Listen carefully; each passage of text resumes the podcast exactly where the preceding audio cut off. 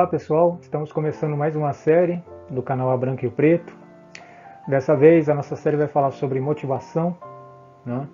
é, o porquê a gente se motiva dentro da literatura, dentro da academia e das ciências médicas em geral e da psicologia. Né? Para quem está chegando agora, se inscreva no canal, né? tanto do YouTube como do podcast, porque vai ser simultâneo o que eu gravar aqui é, para o YouTube também vai se passar é, no meu canal do podcast, que também é Branco e Preto, e agradecer o pessoal do podcast que nesse mês a gente chegou a mil streams. Né? Muito obrigado a todo mundo. É, dê um joinha no vídeo para aqueles que gostaram, se inscreva no canal para mim tentar chegar nesses mil inscritos aí. Né? Vamos ver se eu consigo chegar até o final do ano. E vamos começar. Né? É, nosso tema principal é sobre a motivação. Né? Eu sou, para quem não me conhece, eu sou estudante de psicologia pelo UNIP. Né? Uh, a, essa resposta sobre a motivação, ela ao longo do tempo, pelo menos vamos pegar aí de 2000 para cima, né, foi um tema que gerou publicação de muitos livros, palestras, coaches e gera até hoje, né? Dá um mercado bom, né? Dentro de várias esferas da sociedade, né? Porque a motivação, ela ora pode vir de uma questão religiosa, pode vir de uma questão é, acadêmica, de você entender os sistemas psicológicos, né?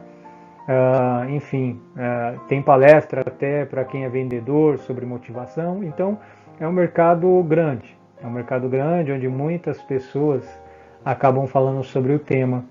É, a minha proposta é falar dentro dos processos das ciências médicas né, e os conceitos psicológicos também, né, e da ciência da psicologia.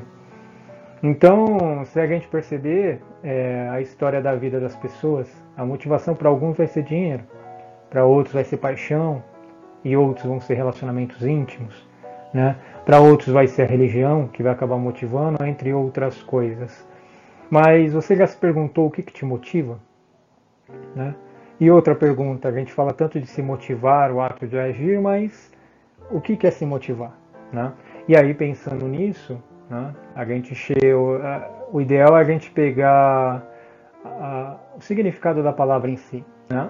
Pegando no dicionário, né, no Michaelis, a gente vai ver que é o quê? Uma série de fatores de natureza afetiva, né? ou seja, aquilo que te afeta, né? ou de bom ou de ruim, intelectual ou fisiológica. Intelectual seria os sistemas psicológicos né? intelectuais e a fisiologia, né? Dormiu pouco, acordou mal, não comeu bem, isso pode afetar sua motivação. E que atuam no indivíduo, determinando o comportamento. Então, é, e aí tem um terceiro item também, né? que é o conjunto de princípios que legitimam a decisão judicial. Mas aí é um outro aspecto, mas se a gente for ver o ponto principal, vai ser o quê? O comportamento. Né? A motivação serve para alterar o comportamento, ou para uma coisa boa, ou para uma fuga né? em, em questão. E aí eu tentei colocar e, e resumir mais ainda a ideia do termo, que seria o quê? Para produzir algo satisfatório, e não produzir necessariamente algo bom, como a gente pode imaginar que motivar é produzir algo bom? Não sei. Porque você pode ser motivado e de repente fazer coisas não tão boas. Né? Por exemplo, aquelas pessoas que acabam seguindo um ditador de uma forma cega devido à legitimidade do poder dele, pode se motivar né, com o ditador para fazer coisas que talvez não sejam muito boas. Né? Então, a gente continuando, qual que vai ser a ideia do vídeo? A gente vai falar das esferas, né, as principais esferas que pode está dentro desse conceito de uma forma mais global. Claro que o tema ele é polêmico, né? E ele tem uma série de fatores, vários autores às vezes entram em contradição. Mas eu vou falar do, de um algo mais global dentro do que existe em algumas literaturas. Tá? Então, para entender melhor a motivação, a gente tem que entender o dinamismo entre essas três esferas, né? as três esferas da motivação. Não adianta alguém vir para você e te contar um monte de história falando que alguém conseguiu determinadas coisas se uma dessas esferas está desequilibrada, porque elas vão trabalhar de forma dinâmica e conjunta, né? para que a motivação funcione de uma forma, vamos dizer assim, satisfatória.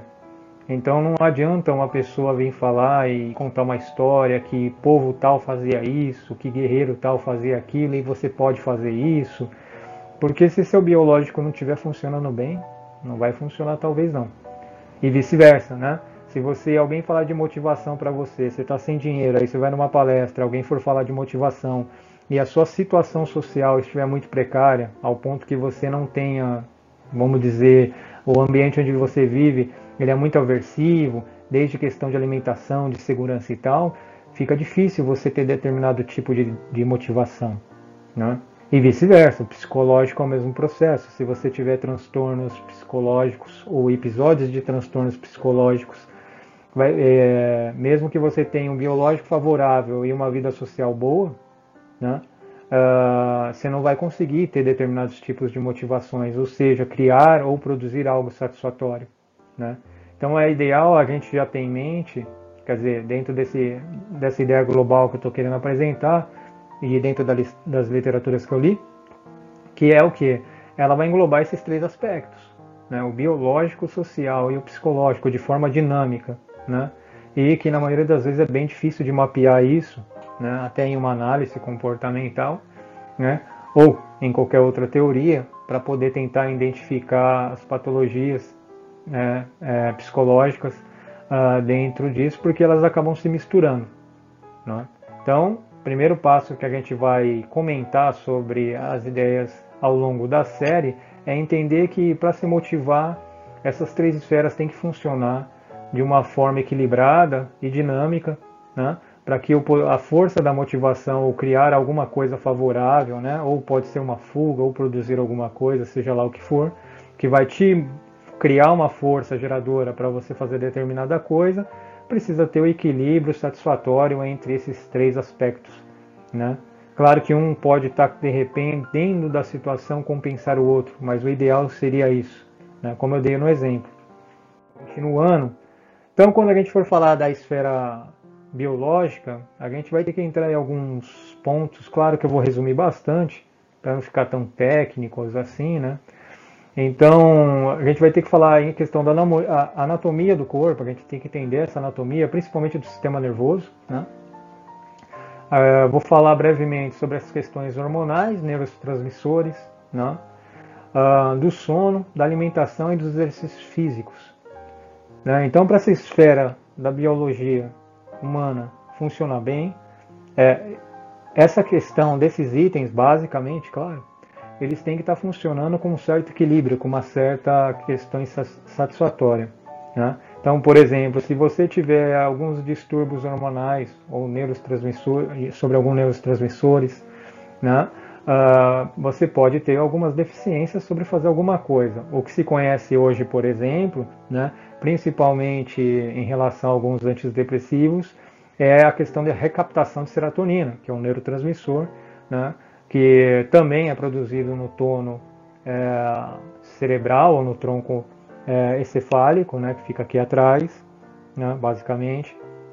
E acredita-se hoje que se aumentando a serotonina, né, recapeando mais ela e inibindo outras áreas para recapear mais, uh, vamos dizer assim, o episódio depressivo diminui. Então esse é um exemplo. E para que o episódio depressivo diminui? Porque uma pessoa, quando está com um episódio depressivo, ela fica desanimada para fazer determinadas coisas, logo a sua motivação é, fica prejudicada. Então, para vocês verem que a questão dos neurotransmissores, de um funcionamento bom sobre o sistema nervoso, vai ser fundamental a gente entender. Né? Por isso que eu falei, não adianta só trabalhar a esfera psicológica né? ou só a esfera biológica. Esses três fatores têm que estar sendo trabalhados juntos. Mesma coisa o sono. Aí vocês podem fazer os testes, tem uma noite de sono muito ruim e no dia seguinte, no seu trabalho, você não vai trabalhar bem. Né? Você vai trabalhar mal. Tem uma alimentação ruim, você não vai conseguir nem pensar direito. Né? Nos sistemas psicológicos tem a ver com a análise dos comportamentos, né? principalmente como que esse sistema psicológico seu já se afetou ao longo do tempo, né? pelas regras e os reforçamentos e as punições e como você foi programado. Né? dependendo como você é programado, uh, toda a informação que chega do externo, você reage de determinada maneira. Então é nesse sentido que a gente vai estar trabalhando isso, né? dentro da análise do comportamento, da teoria principalmente do Skinner, né? Uh, e dos analistas comportamentais, claro, passando muito brevemente, porque a teoria é muito grande, muito longa, né? Mas a gente entender que o sistema psicológico também é importante, porque ele é a programação do corpo também. Né? Ele, vou dizer assim, eu gosto de dizer dessa forma, não é assim, sou eu que estou dizendo, é a programação do corpo, é como se fosse o software né, desse hardware chamado corpo humano. Né? E se esse software tiver com problema, o, a sua motivação também não vai funcionar, mesmo tendo com biológico bom. É aquele velho exemplo de algumas pessoas, às vezes, que vai no médico várias e várias vezes, não tem nada e mesmo assim sempre está triste. Pode ser que o sistema psicológico, o sistema psíquico, o aparelho psíquico dele, esteja com alguns problemas devido a toda uma história de vida, a forma que ele aprendeu. A última esfera que a gente vai falar vai ser a questão social, porque a questão social está muito ligado também ao aprendizado, é como a gente aprende as coisas, né? como a gente aprende a se vestir, como a gente aprende é, a estudar, a nossa moral está ligada ao social, né? não tem como descartar. Né? Então, como eu falei, se você pode ter uma biologia favorável, você pode ter um sistema psicológico interessante, onde você conseguiu é, vamos dizer assim, dominar, ter um autocontrole sobre certos impulsos seus e tal, mas você pode viver numa situação social muito precária ou ter aprendido questões de acordo com a sua sociedade, coisas que te prejudicam hoje em outro ambiente que você está.